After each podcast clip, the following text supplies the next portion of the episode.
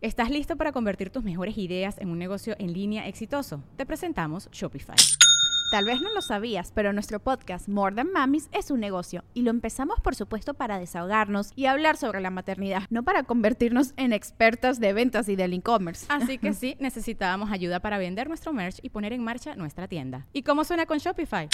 Llegó otra venta. Shopify es la plataforma de comercio que está revolucionando millones de negocios en todo el mundo. Ya seas un emprendedor desde tu casa o desde donde sea, Shopify es la única herramienta que necesitas para iniciar, administrar y hacer crecer tu negocio sin dificultades. Con Shopify puedo gestionar pedidos, envíos y pagos desde cualquier lugar, brindándote toda la información y estadísticas de tus ventas al detalle. Regístrate para un periodo de prueba con tan solo un dólar al mes en shopify.com barra sonoro, todo en minúsculas. Ve a shopify.com barra sonoro para llevar tu negocio al siguiente nivel. Shopify.com barra sonoro. Estás escuchando Leyendas Legendarias, parte de All Things Comedy Network. Y estamos en cuarentena, en encierro, en un miércoles más cuarentenoso, como quieran decir. Eh, el mundo eh, se está acabando, pero seguimos aquí. Gracias. Porque tiene que. Eh, de, hecho, cuando se acabe, va a haber un episodio de leyendas legendarias de cómo se acabó el mundo. Sí, todo y solamente va a estar en, accesible a través de la Ouija. sí. Pero esperamos que todo el mundo esté, esté tomando sus debidas precauciones. Este, por lo regular, aquí al principio hacemos algunos anuncios, pero pues como todo está ahorita suspendido, no hay más que decir, más que gracias por escuchar. Gracias también por escuchar el Dolop el lunes, que ya salió el segundo episodio. Y sí, su respuesta ha sido maravillosa. Estamos bien contentos, lo hacemos con mucho cariño. De hecho, es la primera vez que nos exponemos a los exteriores así de salir, pero no hay problema porque venimos aquí. Yo sé que Lolo ha estado encerrado en el baño, igual que yo en mi baño, y luego ahorita nos bueno, estamos viendo. primero armé cinco libreros y luego ya me fui encerrado en el baño. Yo igual jugué Jedi Fallen Order y luego ya me encerré en el baño. Muy bien. Pero pues fuera de eso, manténganse este, alertas, seguros y este no se vuelvan locos en el encierro. Sí, acuérdense que la distancia que han de guardar entre uno y otro es, imagínense el cadáver de su ser querido mayor que ustedes. Esa es la distancia que deben de estar uno del otro. la verga con tu comparación. creo que eso, no, se les, va a olvidar. imagínense a Nana, hacia abuelita Nana, ahí tirada en el piso muerta porque la contagiaste de COVID y tú, eh, tú debes estar en la cabeza y el otro gato en los pies. Wow, creo que eso es lo más horrible que se ha dicho en este podcast. Así que los dejamos con el episodio 56 de Leyendas Legendarias.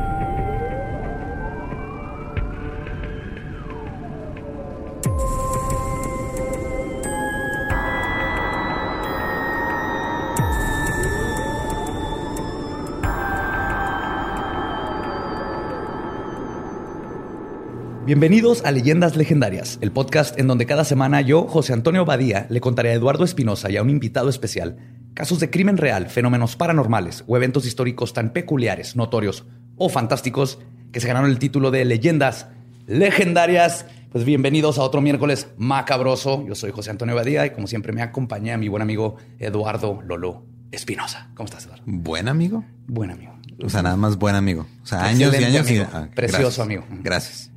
Es lo mínimo que esperaba. y ahora en la silla embrujada, de vuelta, uno de nuestras personas favoritas en el mundo. Raúl Meneses. Raúlito, ¿cómo estás? Bien, muchas gracias, muchas gracias y muy contento de estar de nuevo aquí eh, en el episodio macabroso. ¿Macabroso? miércoles, macabroso. Miércoles macabroso. Sí, señor. Sabroso y macabro. Exacto.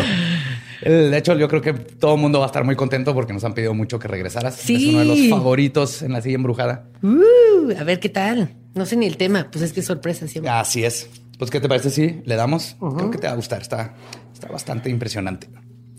A finales de los años 40, un cuarteto de hombres indígenas mayos de Sonora, que eran compadres, primos y amantes, perpetraron una serie de asesinatos tan macabros y espeluznantes que se convirtieron en una historia que los padres le contaban a sus hijos para que se comportaran.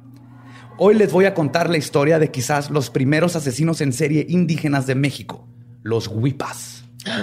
Ok. Pum. ¿Habían escuchado del No. alguna vez? Este- Los Beatles, así. Los, eran los- el cuarteto que mató a muchas chavas, ¿no? Que estaban bien locas. de la emoción. De la emoción. Ajá, y, les, y les enseñó lo que era masturbarse, yo Eh, creo. Sí, seguramente, ¿no? Fue la primera vez que sintieron así, ¿qué es esto que estoy sintiendo? qué padre. ¿Por qué me estoy resbalando de esta silla? Muchachos, ajá. Quiero hacer pipí. Sí. Fueron, fueron la causa de las primeras eh, erecciones de muchos muchachos también. Ah, también.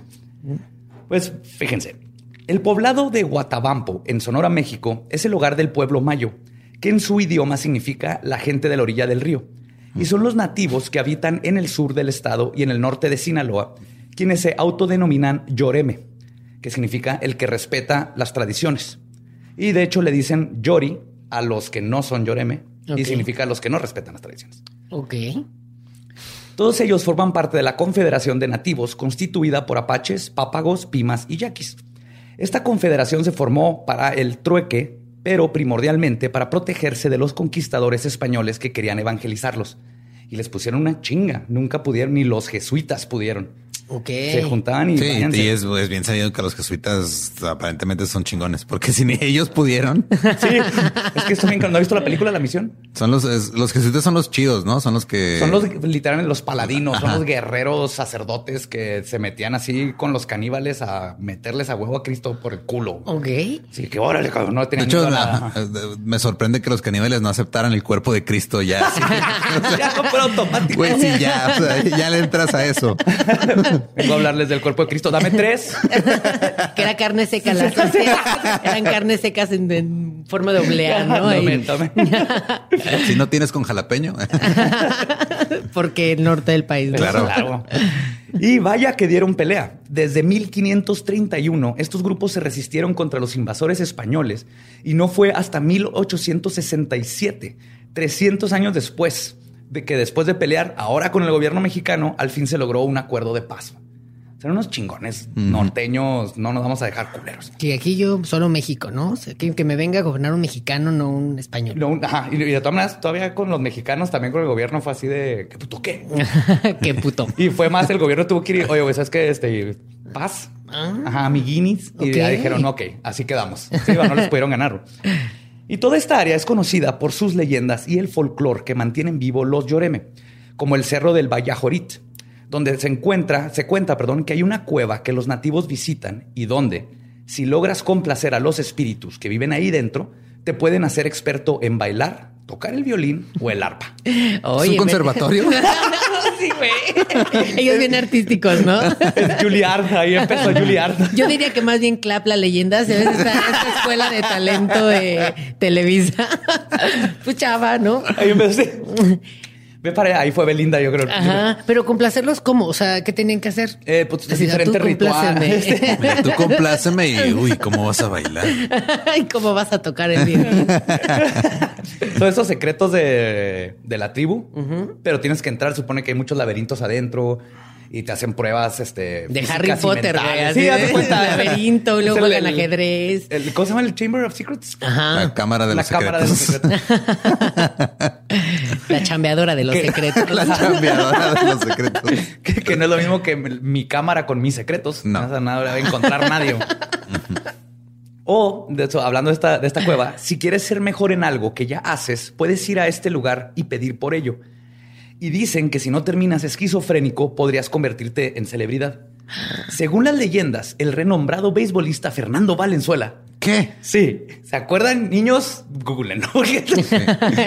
Visitó Sí. las cuevas. Niños y nuestros fans que obviamente no ven béisbol. De hecho, yo Y gente heterosexual, porque yo ni vea a Fernando Valenzuela. Yo lo recuerdo de niño, creo que fue famoso. Yo me acuerdo del nombre nada 80s. más. Ajá, del, del nombre porque era un nombre mexicano. Y del Sí. béisbol. Yo nunca seguí el béisbol, pero ese nombre lo veía en estampitas o así. Y era de, ah, mira, es como yo. Ah, de hecho, AMLO está haciendo monumentos a Fernando Valenzuela ahorita. Pues dicen que él visitó las cuevas antes de que su carrera explotara. Y otra persona que se rumora también navegó los laberintos místicos del, Valla- del Vallajorit para adquirir la habilidad de cantar fue Valentín Elizaldeo. Pues le quedaron mal, ¿no? Porque cantar bien no era. Pinche escuela de arte no sirve para ni madres. güey. No pagó la colegiatura, güey. Exacto. Sí. No fue a la clase de solfeo, no fue a la clase de. Y Sí. llegó a la cueva a complacer a los dioses o qué eran. Y, Sí, sí, a los espíritus. y le dijeron, vete ya. no encuentras, no te. Güey, cantaba bien culero. Horrible, güey. Oye, lo cual significa que la cueva sirve cabrón porque puedes no tener ningún talento y salir ahí muy Sí, sí, sí. Más que darte cómo cantar, yo creo que le da un chingo de dinero para que invierta en tu carrera. Invierte, le llevas tu proyecto. así. Exacto. Ok, te vamos a dar 30 millones de pesos. Empieces. Es un pitching ahí. Pero mucho antes de que Valentín Elizalde emergiera de esas cuevas con el poder mágico de intentar pretender que podía cantar, una leyenda más notoria marcó el consciente colectivo de toda la comunidad. En 1949, en el poblado de Bacapaco, que está a unos 5 kilómetros de Guatabampo, donde no había ni luz ni carreteras y su población apenas llegaba a las 100 personas, una serie de crímenes inauditos irrumpieron con la tranquilidad del pintoresco poblado desértico y sus alrededores. Comenzó con eso no es un rumores. poblado, es un grupo de gente que, que existe a corta distancia el uno del otro, güey. Es un bar chiquito en Sí. la Condesa eh, cualquier martes. Exacto, son los seguidores del PRD. ya nadie los sigue, pobres güeyes. pobrecitos, güey, les falta algo viral. güey, algo. El coronavirus. El coronavirus. Se contagian esos. Pues, comenzó con rumores. La gente comenzaba a hablar de gente que desaparecía, normalmente durante los fines de semana o en festivales, para luego ser encontrados asesinados de maneras brutales. Festivales como el Vive Latino. el- sí. Algunos cuerpos habían sido apuñalados, otros fueron encontrados ahorcados, pero lo más preocupante es que comenzaban a aparecer en algunos de los cuerpos un patrón. Los cuerpos de las víctimas masculinas estaban castradas, mientras que las víctimas femeninas se les habían cortado los pechos. A pesar de lo brutal de los asesinatos y de lo pequeña que era la comunidad, las autoridades no tenían a ningún sospechoso en mente, mucho menos un motivo. Y no fue hasta que el padre de la Si última no víctima- encuentras motivo para seguir conmigo.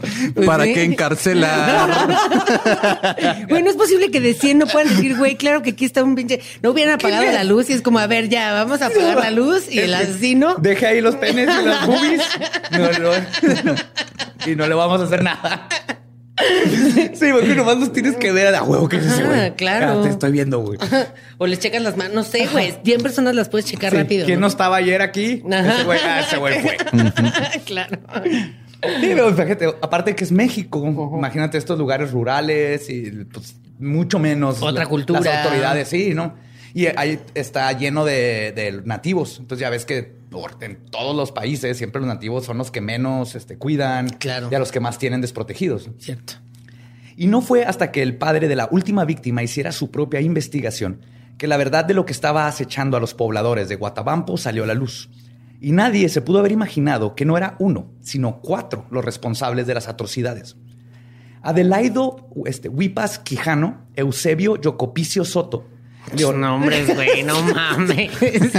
¿Qué pasa, güey, en el norte que les ponen nombres ahí bien culeros? Tengo ¿No? una que tampoco lo puedo explicar. güey. Sí. Yo nomás estoy contento de José Antonio. Sea, Eso es normal. Mira, yo estuve, yo estuve cerca de llamarme Isauro, entonces no puedo. ¿Isauro? Isauro. Porque se llama mi abuelo. Y mi papá fue de, le dijo de mamá así, no, no mames. sí, güey. Eduardo y ya. Lo queremos. Isauro son como un, un reptil con De hecho, escama. me- Eso explica mucho. Oye, a mí me daba, a mí me daba mucha risa que le decían Don Isauro a mi abuelo y yo siempre pensaba en dinosaurios. Yo me iba a llamar Amalio, güey. Amalio. Amalio. Porque mi cumpleaños es el día de Santa Amalia. Entonces, ¿qué? Amalio. Eso era bien común en México. Ajá. Antes tenían nombres, leyendo estos, hay un chorro de nombres que era así como. Nació el Ajá, día de la Dramamino. Y así como, Dramamino. "Ah, es el día de San Dramamín, el que te quita las alergias. Y yo, ah, cabrón. Pues era muy común que te pusieran el nombre y que fueras, si eres hombre o mujer, lo masculinizaban o feminizaban Claro, para que quedara Qué así. culero. Como que ya no vivimos en esos tiempos. Leonardo Yocupicio Huipas y Basilio Humo Valenzuela. Eran cuatro compadres y primos. Todos eran nativos puros y solo Eusebio sabía hablar un poco de español. Todos eran analfabetas y vivían en una situación precaria de aislamiento. Gracias a Dios eran analfabetas, no tenían que escribir su nombre. nunca, güey. Nunca. Como sí, güey, ya vale madre, no va a atender. Yoku, ¿qué? ¿Ah? ¿Cómo se escribe? Tache. Este, y por la marginali- marginalización común que era en esas épocas. Todos trabajaban en el campo para don Aureliano Galaviz, quien era el cacique del pueblo, todavía en cacique. Y por estos factores eran condenados al ostracismo. Y esta condición de vida fue llevando al grupo, que después serían conocidos como los Huipas, aislarse del resto de la comunidad, lo que fue poco a poco creando un resentimiento dentro de ellos que eventualmente culminó en los crímenes cometidos. Pero hay un factor que fue el catalizador para que los Huipas finalmente se hartaran de sus bullies y decidieran planear su venganza. Verán, Adelaido, Eusebio, Leonardo, Yocupicio y Basilio eran gay, o por lo menos bisexuales. Y este hecho era conocido por toda la comunidad, quienes ya impregnados con la palabra de Dios, veían en estos actos lo más atroz que podía existir, muy por encima del factor del incesto. Sí. Porque, Wow. ajá, Claro, esa- son primos, ¿no? pero lo importante no es que sean primos No. cogiendo, es que sean homosexuales, dos Homosexuales. hombres. Sí, exactamente. Wow. Lo- Sí, sí. Si te quieres coger un familiar mínimo que sea del otro sexo. Exacto. Palabra de Dios, ¿eh? Ahí viene la Biblia, cabrón. La Pues sí. Biblia aborrece a los gays. Si quieres Cógete menores, no importa, no, pero no. no, otro de tu mismo sexo. Pues sí. Lo que las autoridades reportaron es que los huipas elegían como blanco a gente que se burlaba de ellos por su estatus en la comunidad, pero específicamente a quienes se referían a ellos con despectivos referentes a su homosexualidad. Ay, yo pensé a sus nombres, dije, ya vale madre, güey. ¡Yo, Cupicio! ¿Qué puto? Güey, ¿qué te llama? Que ellos decían puto, qué puto. No hay forma de saber quién fue su primer víctima. De hecho, tampoco sabemos el número total de víctimas que asesinaron. Pero podría especular un poco. Y en mi opinión, como sucede en muchos de estos casos, su primer asesinato pudo haber sido algo no planeado. En un momento de furia. contra- Como su primer embarazo. Hay cosas que no planeas en la vida. El primer embarazo y el primer asesinato. Sí, claro. Él lo dijo Freddie Mercury. Mama just killed a man. Ups. Le igual poder decir, mamá, estoy embarazado. Eh, yo, yo pienso que probablemente puede haber sido que en una fue el primer asesinato fue en una furia contra un bully que terminaron asesinando muy probablemente en el calor de una pelea, algo totalmente no planeado.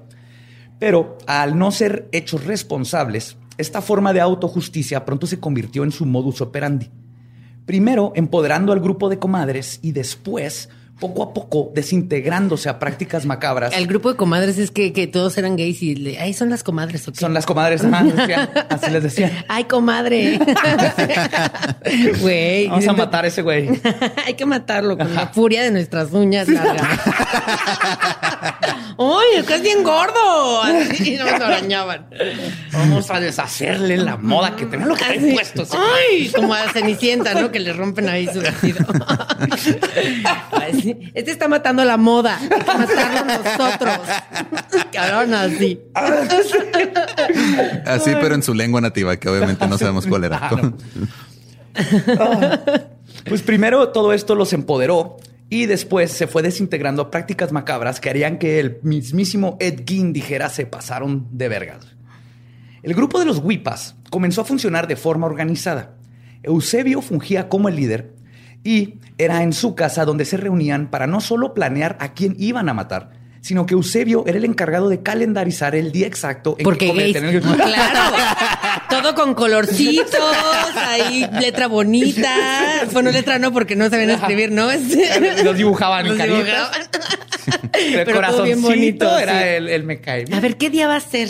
¿Lunes? Ay, no, el lunes tenemos brunch. Sí, es cierto. Exacto. Ay, Basilio, y la brillantina que te encargué. Para, el trabajo manual. sí. El lunes tengo una cita con Rigoberto Macapuki. Mm. no sé claro. qué pasarlo al viernes. Bien organizado. Sí, vamos a matar a este cabrón el viernes. Aparte, Eusebio era el encargado de calendarizar el día exacto en que cometerían el crimen. En enero de 1950 decidieron marcar en su agenda a Lorenzo Valenzuela Pamayoa, un muchacho de 14 años a quien conocían muy bien ya que era amante de Eusebio y de Leonardo. Cosa que causó una riña entre ellos, lo cual era común por cuestión de que todos tenían una relación con todos y eso hacía que todo fuera más complicado. Claro. Era muy común verlos en el pueblo de repente bien pedos, agarrándose a putazos y luego al día siguiente no, ya todos este, contentos, pero siempre tenían problemas. Porque aparte es un pueblito de 100 personas. Claro. Ahí cerca habían, era un poco más grande, pero pues es, es un pueblo chico. Al final de cuentas, qué, qué pinche joda. es como estar encerrado en Big Brother. Pues sí, güey, ¿no? Te peleas, te contentas, haces una prueba, matas a alguien. O sea, ¿no? Lo normal. Ese Big Brother sí lo hubiera visto. güey. Sí. Big Brother Serial Killer güey, estaría bien. Y por lo tanto decidieron que la mejor manera de solucionar la disputa era la de deshacerse del muchacho, o por lo menos de la mayoría de él. En el- La Oh, mayoría, espérense. Oh, espérense. Es que tenía un pitote. Quitarle esta mayoría. En enero de 1950, Eusebio se da la tarea de ir a encontrar al muchacho y llevarlo a la casa, donde los otros tres huipas lo estarían esperando. Eusebio encontró a su presa a la orilla de la carrera de Vallajorit, Vallajorit perdón, y Batabampo. Al ver a Lorenzo le preguntó que si no quería ir al circo que acaba de ponerse en la loma del Lechoropo. El joven Muchos nombres. Lechoropo. Lechoropo. Lechoropo. Era donde ahí se masturbaban todos. Echa tu leche. De hecho, era una, era una loma de, de semen. milenaria, ¿no? Ya sí. Sí, Las mujeres tenían prohibido pasar por ahí porque te embarazabas de 15 que ahí se hizo el coronavirus. Lechoromo. El Lechoropo. lechoropo. Ah, lechoropo. El joven, quien conocía bien a Eusebio, no tenía razón alguna para pensar que algo ominoso estaba sucediendo. Así que aceptó y corrió a su casa a cambiarse. Sí, Hacerse una lavativa, güey. Ay, me toca. No quiero cagarla, literal. Voy a hacer mi lavativa. Ajá, voy a Por cambiarme. favor, la batió. Cuentan que cuando regresó traía sus zapatitos nuevos. Ay, me imagino que es así de charolito, bien bonito, así de "Ay, vámonos 14 al años, circo". güey. Ajá. No mames. Vámonos al circo a ver elefantes. Pues Eusebio lo convenció de ir primero a su casa. Cuando arribaron, los demás huipas estaban sentados tomando. Lorenzo tomó asiento y Eusebio comenzó a sacarle plática. Después de unos momentos le dio una señal a sus secuaces y uno de ellos tomó un palo hecho de corazón de mezquite. No, de un corazón. De un corazón. ¡Ay, ya! Con unicornios. Sí. Brillantina, claro. Claro. Se sacó, ey, no puedes hablar si no traes el palo de mezquite. Toma, Toma corazón. Te toca. No, es, que más bien acá en el norte todo lo hacemos con mezquite. Sí. ¿Qué es mezquite? Es, un, es una especie de árbol y la leña de mezquite es muy famosa para Para cocinar. Cocinar Huele muy rico, sabe muy rico, le da un sabor muy rico a todo. Todo lo que cocinas con mezquite. Pero el corazón del, del mezquite es un árbol pues, del desierto, pero si lo, el corazón es color como ámbar, rojizo, muy bonito y es durisísimo. Entonces también se usa para Hacer dildos, niños. decías. Hacer dildos, Hacer dildos, golpear niños. Todo lo duro. Pues este corazón de mezquite lo habían eh, eh, fabricado específicamente como un arma para ejecutar. Lorenzo nunca vio lo que le pasó. Por la espalda recibió varios golpes en la cabeza hasta que quedó inconsciente. Una vez que los huipas habían inmovilizado al joven, procedieron a usar una navaja para afeitar y le hicieron una incisión a la altura del ombligo para luego remover la piel del abdomen. Después le cortaron el pene y los testículos. El doctor Romo, quien era el médico de la zona y que luego fue presidente municipal, fue un... el único qué bueno. estudiado, sí. qué bueno. Sí. Que Suena bien. Ajá. Y que era del PRD, ¿no? Fue uno de los que eh, analizó a los cadáveres de las víctimas y comentó que los cortes eran increíblemente precisos, como si los hubiera hecho un cirujano. Un güey que pone uñas. Ay, güey, qué monoñas, claro, mi ciela. Sabes que sí, mi ciela. Con. Oye, ¿ya ¿Viste de Hellish? qué precisa. Pues después de remover sus trofeos, enterraron el cuerpo de Lorenzo en una tumba superficial que habían cavado con anterioridad y que estaba localizada a metros de su casa, y lo cubrieron con tierra. La autopsia del cuerpo revelaría que el muchacho aún seguía vivo cuando fue sepultado, y la causa de muerte fue determinada como asfixia. No mucho tiempo después de este ataque, Eusebio Chevo Yocupicio agendó a otra víctima. Chevo, ya, Ya. se puso, Chevo, dijo, Chevo, sí, güey, sí. está muy culero Eusebio, ¿no? El Chevo. Agendó otra víctima en su calendario. Se trataba de Vicente Bui- Buitimea. Amo que agenden su calendario, así como, no, es que el 26 de septiembre yo aquí voy a cometer un asesinato. No, si ya faltan tres días para mi asesinato. Un día. ajá. Iba poniendo ahí en Instagram. Ajá. Oye, ¿quieres ir shopping? Güey, tengo dos semanas esperando el asesinato. Te dije. Te, Te dije. dije. Está, no me pones atención. Claro, y el pinche coronavirus me va a arruinar mi Cancelaron mi asesinato. asesinato. Sí, no puedo salir porque era muy propio, ¿no? Ay, güey, perdón. Pues este se trataba de Vicente Buitimea, hijo de Felipe, de don Felipe, el cuetero. Esa ¿El era su profesión, cuetero no su apodo. cohetes? Sí, sí, era, era, era su profesión. Mm. Había alguien en el pueblo cuya única profesión y única función en el pueblo era hacer cohetes. ¿Qué, qué mamada? Si son 100, güey, yo supongo que hay panaderos, zapateros, o sea, cosas básicas, no Sí, un cuetero. digo, o sea, está el, está el pueblito de 100 y a 5 kilómetros está un pueblito un poquito más grande, que es Sí, donde por ejemplo, de estaba el 200. cuetero. Sí, 120. obvio. Ajá, en total no eran, no eran 500 personas, pero había un cuetero. Había Los de Nueva Alianza. de PRD, Nueva Alianza. Poquito más, mira. Según los reportes, Vicente se burló de Eusebio, algo que hacía constantemente, pero por alguna razón esta vez cruzó alguna línea, cuando discutieron en la tienda de abarrotes de don Aureliano. Al haber bastante testigos en la tienda, Eusebio decidió esperar su tiempo y regresando a la casa es cuando comenzó a planear el crimen. Ay, güey, Sí. o sea, de que te peleas por papel de baño y de, no, yo quiero este papel. Yo llegué primero y luego yo no lo voy a matar este hijo de la chingada. Lo voy a poner mi calendario.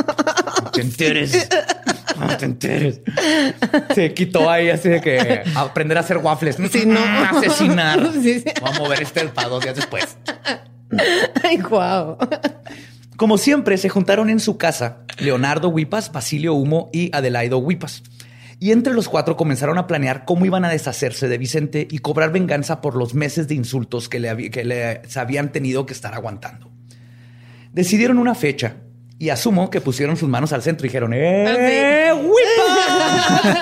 Jeans, así. ¡Qué perra de amiga! Aventaron mi- Sí. brillantina. ¡A hueva! ¡Mimosas!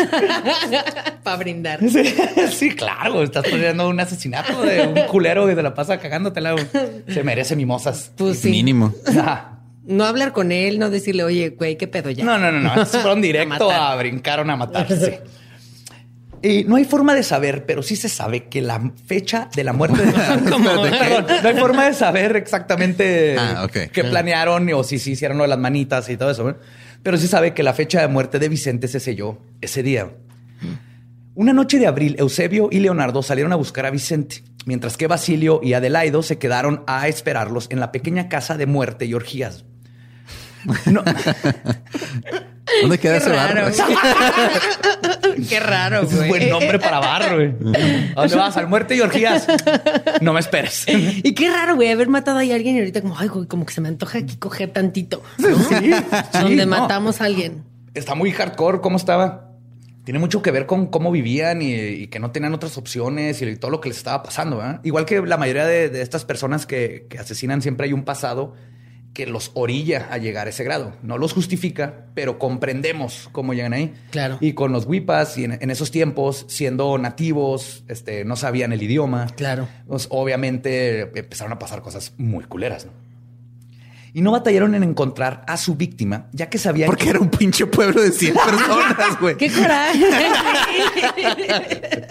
Porque no vas a, o sea, no vas a batallar en encontrar a nadie nunca. Sacó la cabeza por la ventana. ¡Vicente! ¿Qué pedo? Y ya. ¡Ven! ¡Ahí voy! Ahí voy. Ya lo encontré. De hecho, no, no mataron a encontrar a su víctima, ya que sabían que iba a estar en una de las únicas dos cantinas que existían en la comunidad de la Loma. Wow. Eusebio y Leonardo se sentaron junto a Vicente y comenzaron a tomar aguardiente con él, compartiendo chistes e insultos como si fuera una noche cualquiera, ganándose la confianza de Vicente, que en realidad no tenía por qué sospechar que algo horrendo le iba a suceder. Cuando los huipas vieron que Vicente ya estaba lo suficientemente ebrio como para no ofrecerles resistencia ni física ni moral, lo, lo persuadieron a que los acompañara a la casa. Vicente accedió y partieron hacia su morada. Una vez ahí, le ofrecieron a Vicente más aguardiente y dónde sentarse. Los cuatro huipas. en, el, en el corazón de mezquite. Siéntate aquí. Aquí siéntate. Siéntate en esta. En el palo del En corazón de me- mezquite. Está bien duro, ¿eh? Sí. Igual era... el modo superando de, del güey de Fabiruchis, ¿no? Como que empedaba a la gente y se los llevaba así, como, ay, vente a mi hotel y Sí, haz de cuenta. chale. No, no siempre es el caso, pero aquí sabemos que sí fue el caso. Que de maneras, se ve que Vicente se la pasaba pedo Bomba. todo el tiempo. Esos, estos son esos pueblos donde, pues, neta, después de trabajar 12 horas que haces, pues vas y te empedas. Claro. Entonces le dicen que se siente y los cuatro huipas, con una hazaña y calma poca veces vista en criminales de este tipo, se tomaron su tiempo. Charraron con su víctima, riendo y compartiendo historias. En retrospección, eran como depredadores jugando con su presa. O personaje de Disney. ¿no? que, que te empieza a platicar. Yo tenía muchas envidias y ahora, ya que te tengo aquí, que cuentan toda la historia, es como, güey, y siempre se salvan, ¿no? Porque están contando ahí toda la pinche anécdota. Sí, y, to- y todo el plan que van a hacer. ¿no? Ajá. Estás monologando. En algún punto, quizás porque se aburrieron, Eusebio sutilmente dio la señal con un simple movimiento de cabeza. Era así como que hizo el pelito así. Sus rayitos color rosa de Arctic Fox se movieron. que tienen que mencionar Arctic Fox. Sí, sí, publicidad integrada. Ya, Arctic Muy Fox nos natural. acaba de conectar con los asesinos en serie. Perdón. Sí, muy veganos, pero muy, muy asesinos. Después de la señal, Leonardo se levantó de su lugar, tomó el marro de corazón de mezquite y Vicente, igual que Lorenzo, no tuvo oportunidad de defenderse. Leonardo logró derribar a Vicente de un golpe, dejándolo inconsciente. Luego Eusebio tomó control del marro y comenzó a golpear la cabeza de su víctima con tanta hazaña que le destrozó el cráneo hasta dejarlo irreconocible. Luego comenzaron su repugnante ritual. Primero le quitaron la ropa entre Eusebio y Leonardo. Pues es que gays, o sea, ay, siempre me lo he querido dar, ¿no? ¿Cómo hacen esos cuadritos? Aparte, sus pantalones están divinos. Sí. Quiero ver si me quedan. Ándale también. No, no me quedan lo suficientemente apretados. Bye. Uy. Mientras que Basilio vigilaba la puerta y Adelaido alumbraba la escena. Con una navaja de rasurar le cortaron los testículos y el pene, partes de piel, y cuando terminaron enterraron el cuerpo ahí mismo dentro de la posilga, justo en el lugar donde unas horas antes habían estado todos riendo como camaradas. Lo que decías de que cómo podían matar y luego Claro, y tener coger. eso, ahora tenían a alguien enterrado literalmente. Y por cuando digo casa me refiero a que era un cuartito. Dijiste posilga, Sí, no posilga. Desde casa. Cuando digo residencia. Sí, o sea, o más bien cuando dije posilga era una posilga, era un cuartito Sí. nada más. Un cuartito de esos por los que pagarías como cinco mil baros al mes con seis roomies en la condesa. claro. donde no te queda de otra más que coger donde matas gente, güey, porque no hay más espacio. ¿Dónde más? Y ahí enterrar y ahí todo. Eh, hay güey. todo, ajá. Hay todo, ahí abres tu estudio, ahí das clases de stand-up. Haces tu podcast, todo. todo, güey. Chale. Para cuando salió el sol no había rastro de Vicente y los huipas habían cobrado una víctima más. Para celebrar abrieron otra botella y continuaron tomando. Dos días después... Eran pedotes. Sí, digo, todo el pueblo, pues estos... Pues mira, el norte. No, y fíjate, es muy común el- en, en los nativos, igual pasa con este, los tiguas y los apaches en las reservaciones en Estados Unidos, tienen un problema muy grande de alcoholismo, igual que los tarahumaras o rarámuri aquí en, en Chihuahua, porque pues, no tienen nada. O sea, no, no tienen sus tierras, pero el gobierno no les da absolutamente nada, no hay escuelas, no hay- siguen mar- este, marginalizados igual que hace 100 años, entonces pues se tornan al alcohol. Y hay un problema muy grande con Como eso. para olvidar la situación, para pasar no- el día. ajá, no tener frío, Ah. para, ¿no? Exactamente. No para da. celebrar que mataste un güey, para todo. así, para lo que sirve el alcohol. Dos días después, don Felipe el Cuétero, padre de Vicente, se preocupó. Es que está bien chido decir el. Es- Sí, es les metió un cohete por el culo, ¿no? Padre de Vicente se preocupó de que su hijo no había regresado a casa. Nótese que tardó dos días. así No mames. Ajá. Sí, ah, cabrón, como que. No ha llegado. Ya ¿Y el pasaron gato? Sí, oye, Vicente, y el gato. Ah, cabrón, oye, ¿y Vicente? No, que eran bien conscientes y dicen es que hay que dejar pasar 72 horas. Claro. Entonces, sí. Antes de-. Decían, sí, ahorita no me alarmo, debe No, no, no. aparecer. antes de mandarle otro mensajito. 72 horas. Igual anda con el novio. el primo. El primo. novio. Así que se dio a la tarea de ir a preguntar con los conocidos de su hijo si sabían de su paradero. Uno de ellos le comentó que la última vez que lo vio fue en la cantina en compañía de Eusebio. Sin perder tiempo, se dirigió inmediatamente a la casa de los Huipas. Cuando llegó, encontró a Eusebio. Al preguntarle si había visto a su hijo, este le contestó que en efecto andaban juntos esa noche, pero que Vicente se había ido a buscar más vino y se regresó a la loma y no lo volvieron a ver. Don Felipe ingenuamente les creyó a Eusebio, le creyó, le creyó a Eusebio y decidió ir a buscar a su hijo a todos los lugares donde vendían aguardiente y a la cárcel municipal. Ok. Pero Che no, búsqueda de, de 15 minutos. Está bien, cabrón. yo creo Oiga, que era el ¿qué mismo vino? lugar. Ajá. La cárcel y donde te venden el pisto es el mismo lugar. Bar y cárcel, Incluido. club, el muertes y orgías. Nunca dio con él. Más personas desaparecieron del pueblo en esos días, lo que hizo que don Felipe se preocupara aún más. Así que decidió regresar con Eusebio, quien ahora molesto lo corrió de su casa diciéndole que no sabía nada de su hijo. Oye, señor, ya le dije que no sé nada, que se fue a buscar más aguardiente. ¿Quiere ver mi mezquite? No mames, Güey. O sea, estos güeyes están, ya llevan que como el 3% de la población que se chinga. Manches culeros, güey. Sí. Y se relata que don Felipe, ahora ya más convencido de que Eusebio sabía más de lo que estaba diciendo, decidió ir a visitar una bruja. La vieja hechicera le dijo que se asomara dentro de la casa del último hombre con el que fue a preguntar dónde estaba su hijo. Y quizás en esta ocasión más sabe una bruja por chismosa que por bruja, pero tenía razón. Sí, a mí se me que obviamente sabía que estos cabrones andaban haciendo cosas, ¿no? Don Felipe regresó por tercera ocasión a casa de Eusebio. Para este tiempo ya habían transcurrido 12 días desde la desaparición de su hijo. Esta vez encontró la posilga sola y decidió entrar. Y dentro vio algo que le rompió el corazón. Colgado en la pared estaba el sombrero. corazón de su hijo. El corazón de mezquite. Está el sombrero de su hijo. Y eso, eso, aparte que obviamente lo, luego lo, lo detectas en esos tiempos y estos, pues, los sombreros es tuyo, ¿no? O sea, es algo... Era Como el de- celular de, ahora. Ajá, es como el celular de ahora, exactamente. Sí, le ponía su protector y lo traía todo cuarteado. Su esta madre con su pop socket Su y pop todo. socket. para ponértelo para rápido. poder Para poder.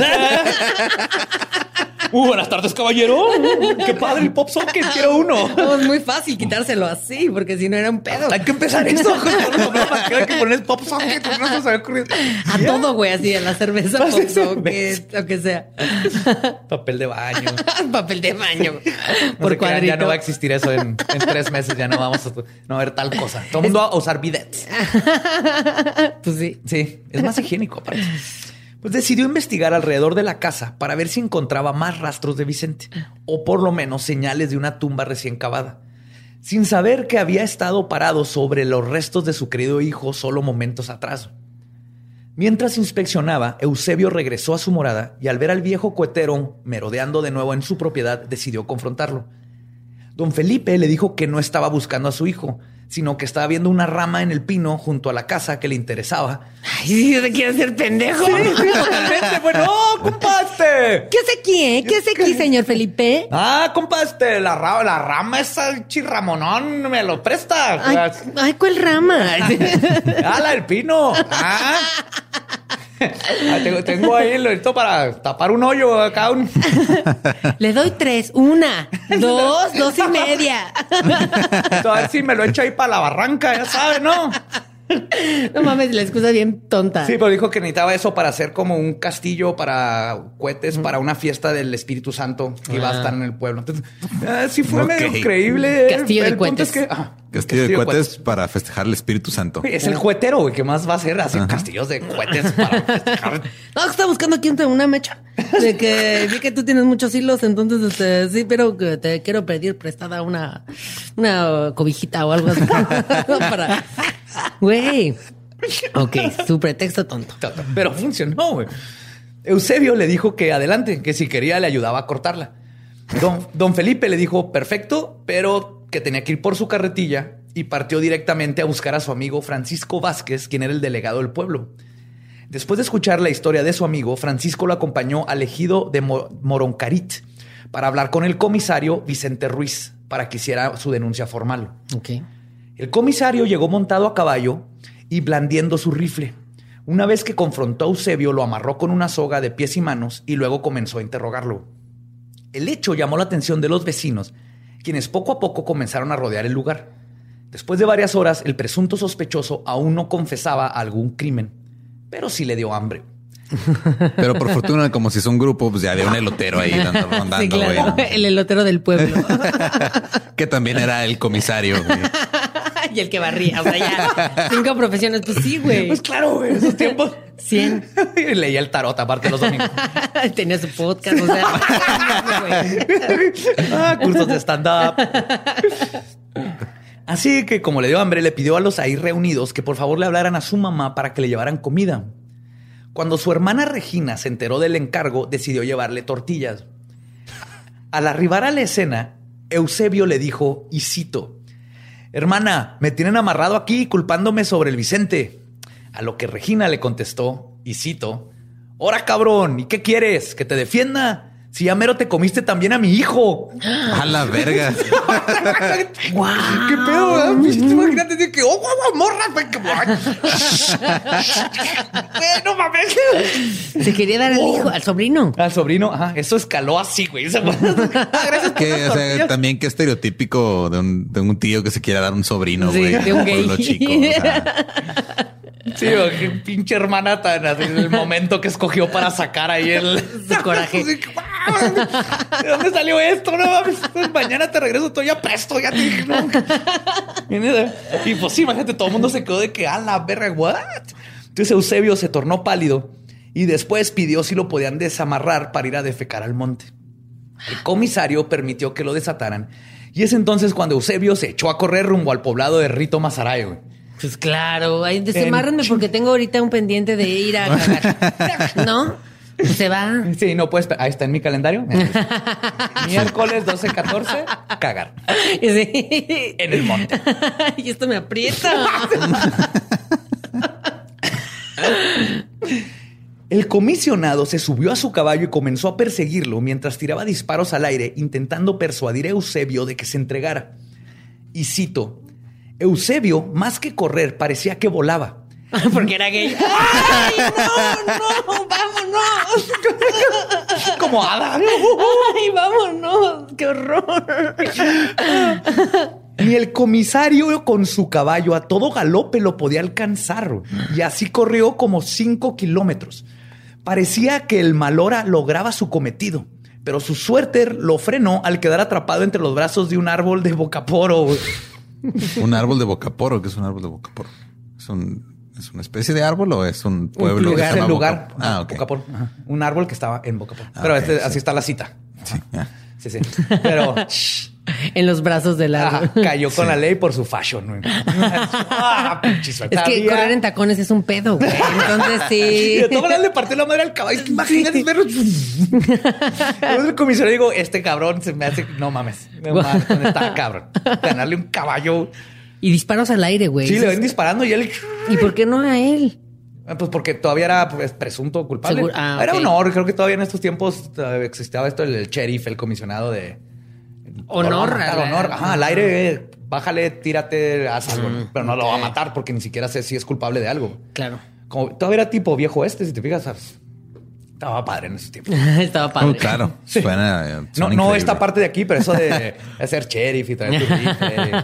Hola, sheriff. Tener tu Tu estrellita. estrellita. ajá. Sí. Llega el, el, el vato vestido de negro que sabes que es el malo. Se va a robar un banco huevo porque está vestido de negro. Banco. Sale con sus bolsas con el, Con el signo de pesos. Cuando Vicente finalmente lo alcanzó, ayudó a Eusebio a destramparse de las ramas del árbol. Vicente, perdón, el comisionado. La pinche zombie, güey. Ayudó a Eusebio a destramparse de las ramas del árbol y luego decidió llevarlo a la cárcel de Guatabampo para levantar un acta formal. Ya en la cárcel, después del intento de fuga, el comisionado estaba convencido de que Eusebio sabía más de lo que estaba declarando. Y usando la sofisticada técnica de interrogación conocida como persuasión a putazos, Tehuacanazo, claro. Eusebio finalmente confesó al asesinato de Vicente y además dio los nombres de sus tres cómplices. Uh, sí. Snitches get stitches. Eso no se hace. güey. Eso no se hace. No, Lo no, pusieron a ver un partido de fútbol y fue como, no, ya, confieso.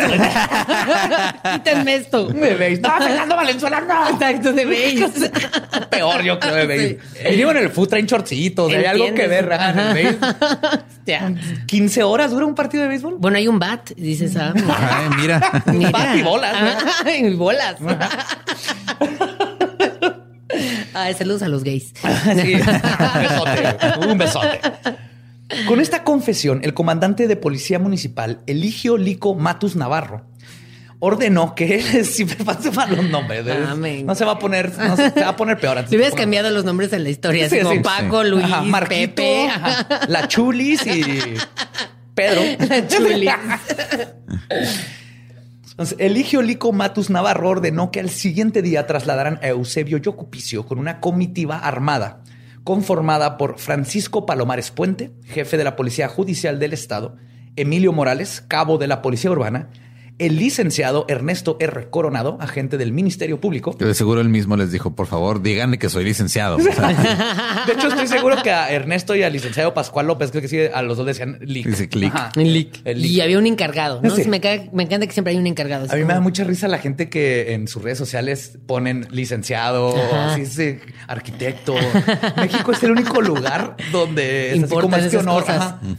Pues sí. Fuera de los doctores, eso sí es mundial, todo el mundo es doctor, ah, pero licenciado, arquitecto. Hay aquí los raramuri que hablaba. Ajá. Hay muchos raramuri que se llaman licenciado o arquitecto. Se llaman. Se llaman porque, por ejemplo, va un licenciado, bla, a ayudarles eh, a hacer cosas y este, presas, todo. Y le dicen licenciado. Entonces asumen que es Creen el que es el nombre. Y El hay nombre. muchos ajá, niños que les Qué ponen interesante. licenciado, arquitecto. Ajá, para ellos es el licenciado. A mí me da risa la gente que es como, ¿a qué te dedicas? Soy encargado. Es como, ¿encargado de qué? ¿Encargado de qué? Ajá. De guardar Ay. ropa, o sea, de, ¿no? O sea, puede ser cual- encargado de algo muy cabrón, Sí, algo muy ahí culero. empieza la, la- la definición. Sí. Encargado. Soy el encargado. Es como decir, ¿qué, qué te dedicas? Soy muy. ¿Muy qué, güey? ¿Muy qué? Soy muy. Sí. Y el licenciado Pascual López Quijada, juez de primera instancia, para que hicieran las primeras investigaciones y procedieran a la captura de Adelaido, Leonardo y Basilio. Y no tardaron mucho en lograr su cometido. Una- no. no, pues, Ay, cruza la calle. ¡Leonardo!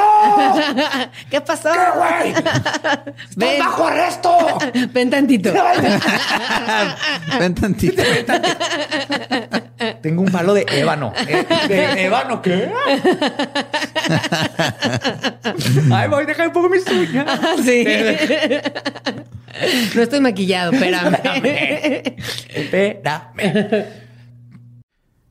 Hey, ¿qué tal? Soy Lolo de Leyendas Legendarias y les quiero dejar un pequeño adelanto de nuestro nuevo podcast. Estás escuchando El Dolop, parte de All Things Comedy Network. Este es un podcast de historia americana en el que cada semana yo, Eduardo Espinosa, le contaré un suceso histórico americano a mi amigo José Antonio Badía, que no tiene idea de qué se va a Ok, lo bueno es que el tema. No, lo bueno es que nada más te trabas cuando lees, ¿verdad? Sí, O sí, sea, sí. No, no cuando voy a decir una línea que he dicho ya como cuatro o cinco veces.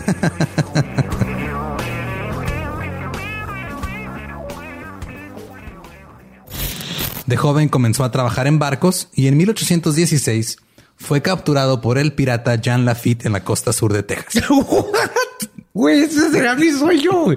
Ok, top uno, que me secuestren este, extraterrestres. Número dos, tiene que ser que me secuestren piratas. güey. Estén pendientes y suscríbanse a El Dolop. Una vez que tenían a los cuatro huipas bajo custodia, los llevaron a casa de Eusebio, donde él mismo les mostró el lugar donde habían enterrado a Vicente. Mientras cavaban en el lugar, varias personas entraron a inspeccionar la maloliente posilga, una roída cobija. Este, este también es un buen nombre para un bar, güey. Maloliente posilga. Sí, ¿Dónde andas? No, aquí en la maloliente Posilga echando unos mezcales. De aquí me voy a ir a ir a la, la orgía sin muerte. El pueblo así bien definido. Pídeme un Uber. Pide un Voy. Uber y le Que llega el Uber. un caballito. Qué padre. Y decía, no, subas adelante porque no pueden ver aquí no está per- permitido el Uber. Ese día que es mi primo. A salúdenme. Te voy a ver, los de los burros se emputan. ¿eh? Pues sí. Y no puede, allá es el sector de puro pony. No, De ese pony. me van a partir la madre. Está muy alto, luego lo van a reconocer. Van a decir, "Tienes un pinche pony, nos van a partir la madre. Lo van a Sí, reconocer. tenemos que el caballo vaya de cuclillas, si no, no nos parten la madre. Pues en, en la posilga, una roída cobija era lo único que tenían como puerta. Pero aún así, el interior estaba completamente oscuro. Uno de los policías caminaba tentando la pared para poder navegar la oscuridad del recinto, cuando de repente su mano sintió un objeto que se sentía fresco y quizás algo familiar. Un Un pene. pene, justo pensé en eso. güey. Baboso, menudo, duro. Siguió moviendo su mano sobre el objeto para intentar descifrar lo que era Chaqueta. Y es cuando sintió la inconfundible textura de vellos públicos. ¡Ganaste! ¡Ganaste leyenda legendaria! Así era. Era un Así penecito.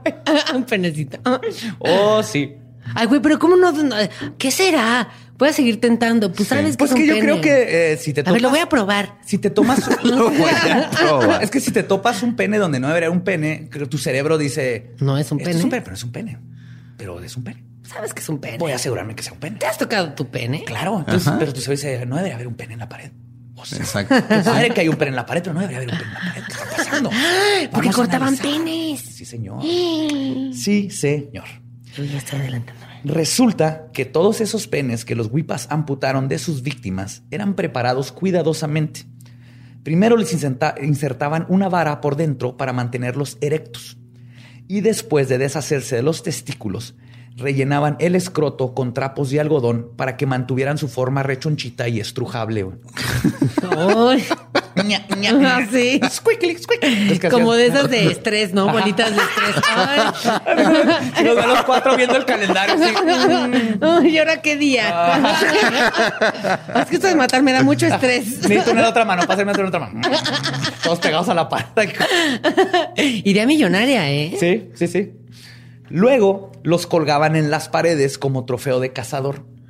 Y la respuesta es sí a lo que se están imaginando. También los usaban como dildos de carne. Obviamente, claro. Además, encontraron que la piel que removieron de los abdómenes de sus víctimas las extendían sobre canastas chichareras para secarlas y luego lo usa- las usaban para confeccionar bolsas. Oye, pues es que Esta va a ser Louis Vuitton pirata. Esta es una Fendi chiquita. esta es una Miguel Correa, porque ese se llamaba el güey que matamos y va a ser la Michael Kors. Con K, correa con K. Oye, Eusebio, ¿cómo se escribe Gucci? No sé, no sé. Acuérdate que somos analfabetos. Ay, Oh, ponle un tache. Pues sí. Qué perras mis amigas. sí.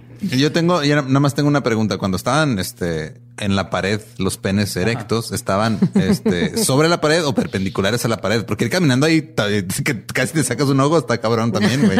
Se pudo haber sacado un ojo. De hecho, este, yo creo que nomás hay, hay dos personas en, en todo lo que llamamos la humanidad que han dicho ya, me voy a la verga, no quiero saber más. Uno fue Alex, el que se encontró la caja de Alan, vulvas. ¿no se llamaba? Alan, Alan, el de la caja de vulvas. Es que ¿Alan Saldaña? No, no. ¿Quién era la- Sí, no, es que en, en- en un caso, el caso de Ed Gein, que tenía, era este robatumbas y hacía cosas con piel humana. Llegó un investigador y abrió una caja y la caja estaba llena de vulvas disecadas. Una tenía un moñito, una estaba pintada de plateado. Y entonces, imagínate ese día de trabajo. si te- como Pinche si- cositas, güey. Así. Igual este policía dice que yo vengo a hacer justicia. Me acabo de encontrar un pene en la pared. Ah, son varios penes en la pared. ¿Saben qué? Renuncio. Yo no quiero ya. pa- Para esto, pa- no, esto no, era lo que yo esperé en mi Yo vida. no, es- yo no, no estudié para esto. Aquí se quedan con su pinche trabajo. Sí, a mí no me, me quedo con mi segundo turno de los elotes, ¿no? Si supiera firmar, les firmaría mi renuncia en este momento.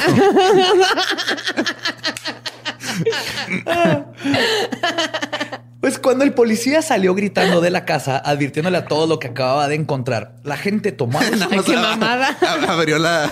¡No mames, mira qué chingón! ¡Hay penes por todos lados! ¡Escóndanse! Y Eusebio así... mm, les puse dildo. que es una palabra en su idioma natal. Sí, de natal. Dildo significa mm, rico. Están a 14.99 cada uno.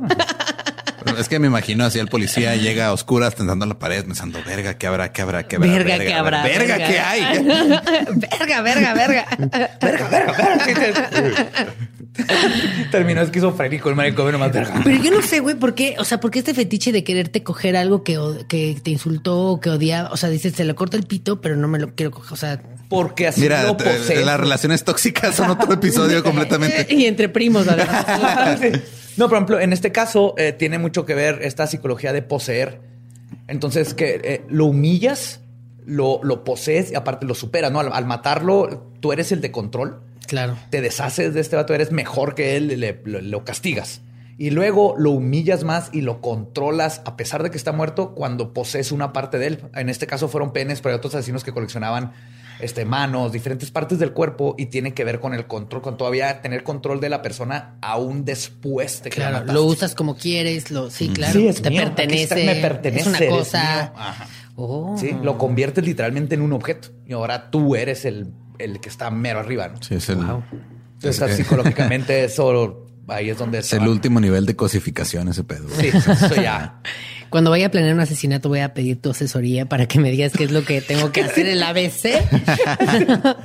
sí, cómo poseo ya a mi víctima. A ver, Raúl. Nos juntamos. Primero vas a, a- a- a cavar una tumba de cinco metros. En tu posilga. Ajá, en tu posilga. Y luego hasta abajo, así, cuando llegues a cinco metros, ahí tiras el cadáver. Luego le echas tres metros de tierra y luego echas un perro muerto. Uy, claro. Pero faltó calendarizar, porque es lo más, importante. Y así cuando la gente empieza a cavar, se va a topar el perro muerto, va a decir, ay, qué culero, ya no van a seguir cavando y no van a encontrar los Yo cuerpos. leí una técnica idea. muy buena, si quieres, este, que, que leí en Reddit, que este, decía un vato, lo que tienes que hacer es, le hablas a la policía y le dices, eh, hay un cadáver en tal lugar. Entonces va la policía y busca, y escarba y no encuentra a nadie. Y luego se van. Y luego ahí vas y pones el cadáver en ese lugar, tapas, y como ya buscaron ahí, ya no van a sospechar. Son unos genios, güey. Reddit. Se fue Reddit. Ajá. Pinche Reddit. Lo único es que sí, luego tomamos las clases con mimosas y un calendario. Ahí nos ponemos a poner calcamonías y todo. ¿no? Sí, Paso todo en con pa- paso a colorcitos. paso. Si sabemos escribir, entonces podemos ahí poner letrita jotita. Sí, bonita, sí. Caligrafía. Mi letra está bien bonita en ¿Ah, caligrafía. tienes letra bonita? Sí. Yo no. No, se ve que no. Terrible, ¿no? Pues sale corriendo y lo que hace, este, acaba de encontrar, le dice lo que, lo que acababa de encontrar. Y este, los prisioneros que se encontraban amarrados unos a los otros con cuerdas de Ixtle se los llevaron a la rama que días antes don Felipe había usado de pretexto para escapar de Eusebio, donde tiraron las cuerdas, unas cuerdas y comenzaron a ahorcarlos. Durante y ellos así, de, ay, por fin. Ay, ahórcame, ahórcame, ahora escúpeme, y ahora una nalgada. que según las cuerdas de Ishle son de esas suavecitas que, so- que hacen para asado. para asado, ¿Sabes? Tráete uno de mis dildos. Yo rápido. No, no, no, el de Ramón. No, ese no es el de Ramón. El de la izquierda. Sí. Verga, güey. ¿Y qué- Venudito. Ni qué cabrón estar ahí comparando penes, ¿no? O sea, porque de todas sus víctimas, pues había unos mejor y otros peor y otros. Asumo. Sí. Estaban ordenados por color y tamaño. porque gays. Como herramienta, ¿verdad? Como Sí. dados para que. Sí. Tráeme el de cuatro y medio. No, ese no, el, el de cinco mejor. Ay, ¿cómo? Hoy vamos a celebrar. Saca el de ocho, está en el refri. Bien fresquecito. Sí, sí, sí. Ah. Pues durante todo este tiempo que los estaban ahorcando, o que estaba todo el proceso de ahorcarlos, Eusebio se reía a carcajadas. Pues claro. hasta que la, cuerda de la horca lo forzó a callarse. Pero el peso de los cuatro hombres provocó que el brazo del árbol se partiera Ay, güey, y los huipas cayeran al suelo. La gente entonces comenzó a golpearlos de un y uno de ellos confesó a todo. No solo que habían matado a Vicente, sino que también les dijo que en ese terreno encontrarían a Lorenzo Valenzuela Bamayoa y a otro joven de nombre Santos Valenciano. Si los hubieran ahorcado, probablemente no hubieran encontrado estos otros cuerpos. Claro. Fue entonces cuando les dieron unas palas y los forzaron a desenterrar los cuerpos. No tomó mucho tiempo para que el olor putrefacto de sus víctimas confirmara a los ahí presentes que los huipas eran unos monstruos. Pero aún sabiendo los actos que habían cometido estos cuatro hombres, y cito, ya pasado mediodía, los familiares pidieron que se les diera comida a los cuatro asesinos. Sin lavarse las manos que habían agarrado los restos putrefactos, comieron sin molestia alguna. Porque coronavirus, sin lavarse las manos, a ver que ahorita se mueran, culeros, ¿no? No cabía el asombro en la gente que vomitaba y se tapaba las narices al ver esto. Pues sí, qué asco, güey. Sí, ya estos, estos cuatro ya estaban en Pero otro grado. ellos eran carnívoros, ¿no? No, ¿qué dijiste? Caníbales. No, No, no, no, caníbales no, caníbales nada más. no. Ajá, eran, eran artesanos. Usaban la piel para artesanía. Vamos a decir que eran, que eran poco higiénicos. Ya. Eso sí. Totalmente poco higiénicos. Pero no, no, caníbales para nada. No hubo, no hubo canibalismo. Ese Sí, es ay, otro qué bueno que no hubo Mira, canibalismo. ya. Sí. Sí. Sí, no. Sí, dentro de lo que cabe hay, hay cosas positivas, ¿no? Este, Nos estaban pasando de lanza. Pues, colocaron los cuerpos en un carro tortón del municipio y fueron trasladados para hacerles la autopsia de la ley. A los cuatro asesinos, amarrados de pies y manos, los trasladaron a la penitenciaría de Guatapampo para los interrogatorios de los crímenes. Los cuatro fueron juzgados junto, juntos perdón, por Pascual López Quijada, juez de la primera instancia en ese entonces, quien los encontró culpables del asesinato de Lorenzo Vicente y Santos y los consignó a la pena de muerte por fusilamiento, el cual sería llevado a cabo por el ejército. Ya condenados, fueron mandados a la penitenciaría en Hermosillo, a las faldas del Cerro de la Campana, que ahorita ya es un museo. y dijeron, ay, falda. ¡A huevo aquí! ¡Yes, Queen! Mira, yo, he- yo he ido a Hermosillo, qué miedo. O sea, pensé que todo esto era más lejano. No, no, Está cerquita de Hermosillo. Ajá, también cerquita de Hermosillo. Y de hecho, ahorita, este, digo, esta cárcel es un, es un museo. Estaría bien padre ir a, a visitarlo porque... Porque y- tú, allá porque Badía, fantasmas. güey. Allá hay fan... Ahí espantan. Órale. A huevo que allá espantan. Los huipas pasaron varios años en los sótanos de la prisión, el lugar reservado para la gente considerada más depravada de la población penitenciaria. O sea, los mandaron- Penitenciaria. penitenciaria. En italiano se Peniten- dice penitenciaria. ¿Eh? Entonces, un amor a mis amigos italianos que no pueden salir de su casa y están escuchando esto porque nos queda otro. Y a la gente de. Italianis, que también De Italianis atienden muy bien. Gente de. Italianis. Dos, per favore.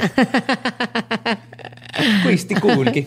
Chao. Eh, Chao. Si te dicen Belena. chao, es como ir a Miniso, ¿no? Que te saludan con el, como si, si- si- si- como si te sintieras en Japón. Lo, Con lo Ichiwa. curioso es que Miniso es. Está para aquí, aquí en el de Juárez es con Ishiwa. con Ishua. Con Ishiwa, la verga. con Ishiwa bitches. Miches. Con Ishiwesta. Lo- Yo me decepcioné porque Miniso es chino. ¿Qué? Sí. No, o sea, son, eh, es diseño, o sea, los productos son diseñados en Japón, pero los hacen en China. Ajá. Ah, o sea, no deberíamos decir con Ichua, deberíamos decir Algo en chino. Ándale, ya te, ya te- ya te metiste en un Hong Kong. problemota. No te, Hong no te voy a Kong. sacar. ya te vas, pagas el ministro y te dicen pollo general. sí, chop suey. Ah, Gracias. chop suey. Sopa de murciélago. Mexicali. Pues sí. Ah. Mientras esperaban su condena, un par de despreciables personajes compartían no solo la misma cárcel que los huipas, sino que la misma condena. José Rosario Don Juan Samarripa. What? Ese es el nombre más vergas. José Don Rosario Don Juan Samarripa. Samarripa. No era Don Juan, era José Rosario Don Juan Samarripa. Metieron ahí el Don. O sea, Don Juan era eh, junto. Ajá. Parte, y es parte del nombre. Yo no sé, Don es como el Sir de Inglaterra. Claro. Como Sí, o sea, es caballero. un título de un caballero. título nobiliario. Entonces, no cualquiera debe ser un don. Y tienes que tener más de 60 y estar gordito, puro, es don. Sí. Samarripa, de 37 años, oriundo de San Luis Potosí, quien antes de ser arrestado se desempeñaba como soldado, fue acusado del delito de violación y homicidio de una niña de nombre Ernestina Leiva, crimen que cometió en 1950 en la comunidad de Potam, en Hermosillo. El otro condenado a muerte era Francisco Ruiz Corrales, quien en 1955 abusó sexualmente y estranguló a la niña María de la Luz Margarita Mendoza Noriega, de 6 años de edad, quien pasó a ser conocida como la niña de los tomates. Según algunas fuentes, la pequeña salía a vender tomates en una canasta, por lo general acompañada de su hermano. Un día de enero, Francisco Ruiz, usando el pretexto de que quería comprarle unos tomates. Eso ya es otro capítulo. ¿Qué pedo? Les estoy contando un poquito de estas dos personas porque se Ah, conecta. muy ok, cabrón, que ok. Estaban, o sea, los Huipas y estos dos estaban en la cárcel En el al mismo- mismo tiempo ajá. esperando la pena de muerte. Los seis estaban O condenados sea, había pena de muerte en ese entonces. por fusilamiento. Mm. Y un día de enero, Francisco Ruiz, usando el pretexto de que quería comprarle unos tomates, la persuadió a seguirlo a un terreno ubicado en un despoblado en la colonia 5 de Mayo, donde la estranguló. Este crimen estremeció a la comunidad hermoyicense al grado de que encontré una anécdota del escritor Alberto Pérez Nájera sobre Espérate, ¿dijiste hermoyicense? Se dice así. hermosillense, perdón. No, es que me quedé trabado ahí. What the El mollicense. Es hermosillense. Los- Hermosillense. la gente ¿No es hermosillo. hermosillanos? Hermo, Sí, no sé. hermosillano. No, es hermositan- es hermositanos. Hermositano. Hermositanos. Hermosilangos, ¿no? Este, a ver, márcale a Ray Contreras, por favor, que nos quite esta duda. que nos quite la duda. Hermosensuales. Hermosensuales. Ray, que en adelante es un hermosensual. Lo que sucedió, ah, les decía que Alberto Pérez Nájera describe lo siguiente, y cito, lo que sucedió a esa niña fue algo que marcó la vida de los hermosillenses o Preciosos, preciosos. preciosos de aquel tiempo. Además de la indignación, se vivió mucho miedo en mi casa. Por ejemplo, me cuentan que mi papá, o sea, su abuelo, ordenó que a mi hermana no la dejaran salir. Incluso la ataban de uno de sus piecitos a la orilla de la cama para que no se saliera. What the, ¿qué? What the fuck? Verga. Y volvemos a Polet. No quiero que nada le pase, la voy a amarrar. a la Sí. cama. Eran otros tiempos, güey. Eran otros- no, había, no había Netflix. Eran no, otros No le puedes dar un tablet. No, pues, co- pues como tu hermana, ¿no? Que la metió en otra casa. O sea, Ah, sí, que la vecina no le se pasa salió nada. del... y Se llevó a mi hermana. Luego les cuento Que no le historia. pasa nada. La voy a amarrar aquí. Lo voy a amarrar ahí, que no se salga y listo. Chale. Ok. Sí, o sea, nomás una, anécdota- una anécdota bonita de Ahora lo que entiendo pasó con por qué Ray dos. está tan dañado. Amarrado a una pata de una cama. No, porque no se Pero lo amarraron a, a la perilla de la puerta del closet, por eso no podía salir. No, mijo, no. Guau. Y el 17 de junio de 1957, a las 5.05 de la madrugada, bajo la administración del entonces gobernador de Sonora, Álvaro Obregón. El Álvaro Obregón. Ya sin su bracito. ¿Cómo voy a decir si estoy de acuerdo o no? ¿Cómo Aleteaba, ¿no? Aleteaba. Señor Obregón, aleteé tres veces para sí, dos para no. Gracias.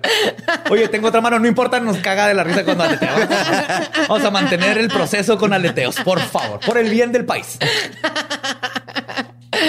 Sí, baila la de Así piquito con el- de pollo. piquito de pollo. El gallinazo de Mario Besares. Sí, pedía orden. Orden en la codo. Sí, protesto. Sí. Y esto no es la miente, así ya inventando madres. ¿No? Así es que así se hace en la Ciudad de México. Honores a la bandera. sí. Me duele. Un pelotón de 10 policías municipales fusilaron a los dos condenados a muerte dentro de la misma penitenciaría. Los huipas seguramente presenciaron la ejecución o por lo menos la escucharon y sabían que los siguientes en la lista de ejecuciones eran ellos. Pero en 1975 la pena de muerte en México, que estaba reservada para, y cito, traidor, traidor a la patria en guerra extranjera, parricida, homicida con alevosía y premeditación o ventaja, al incendiario, al plagiario, al salteador de caminos y piratas. Wow, qué chido, Viene güey. en la Constitución. El salteador de caminos y piratas. Y piratas, así es. ¿Qué es par- parricida? Que mata a su papá. A sus padres. A sus padres, pues, ajá, sí, en general. Ajá. Ay, no, qué feo. Que matas a alguien que se pida parra. No, y, es parricida. y viene el plagiario. O sea, de ahorita comediantes te robas un chiste y ya te Sí, la y- pena de muerte. güey. Wow. Ajá. Pues esta Monterrey ley- bien vacío ya.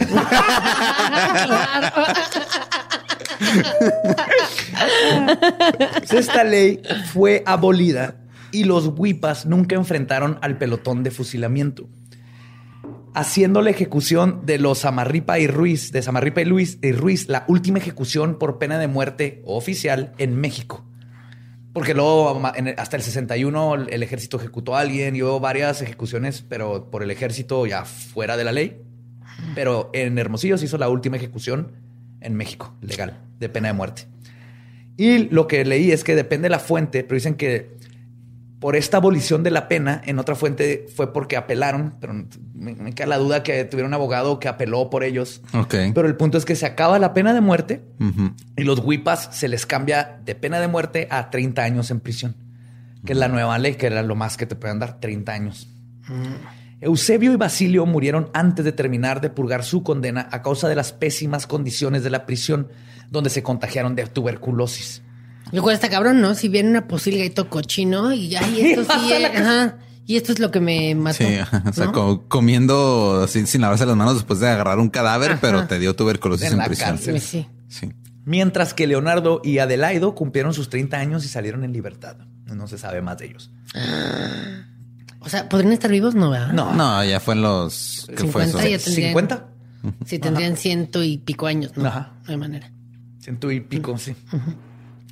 Es importante recalcar. No sé hacer cuentas, pero bueno. No Yo pues sí. Yo estaba esperando que No Lolo le entrara. Yo Ah, no yo le entro. también. Cuando es matemáticas, yo No, pues ya ves cómo nos fue en el tatatá. No, Sí. no hay matemáticas. Sí, que por cierto, si vayan a ver ese video de Raulito y Badía queriendo hacer matemáticas, es una pinche joya. No queríamos ser. Me Yo estaba, forzó, yo estaba me atrás de la cámara, nomás diciendo, no mamen, güey. Mira, ¿cómo? hay algo en este, hay, hay, hay dos cosas en este mundo que no tienen sentido: eh, los porcentajes y la gente que pone el papel de baño hacia la pared. Claro. ¿Verdad? Güey, claro. Ah, qué empute. Sí, le hace, se rompe, queda atrás y tienes que dar vueltitas para que se nomás pongan, va hacia, hacia afuera. Ahí viene, ahí La viene patente la viene. patente Ajá. del papel de baño. Ahí está por enfrente. Esto es para Pablo L. Morán porque siempre pone el puto papel al revés. Pablo, va a mandar la patente, te la voy a imprimir. así. Y es importante recalcar dos cosas. La primera es que, aunque después de haber sido apresados, los huipas este, y la- las extrañas desapariciones en el pueblo cesaron. Esto no garantiza que ellos fueron responsables de todas ellas. Simplemente no hay forma de comprobarlo fuera de los tres asesinatos que sí se les fueron imputados. Entonces también sí creo que hubieron ahí muchos crímenes que, que les, Les- echaron arriba, ¿no? Era- todo era culpa de los huipas. Claro, igual los otros güeyes dijeron como no mames, si los van, si los están atrapando gente, mejor no hay que hacer, seguir, seguir haciendo este desmadre, ¿no? O sea, hay que Sí. bajarle de huevos. Hay que pararle. Pero pasó. La segunda cosa que me gustaría recalcar es si es correcto llamarlos asesinos en serie. Verán, no es común que los asesinos seriales se junten para cometer sus actos en equipo. Porque en esa época no había series. Entonces no es correcto. Se les llamaba asesinos en periódicos. Una mamada. Pero tampoco es algo inusitado, perdón.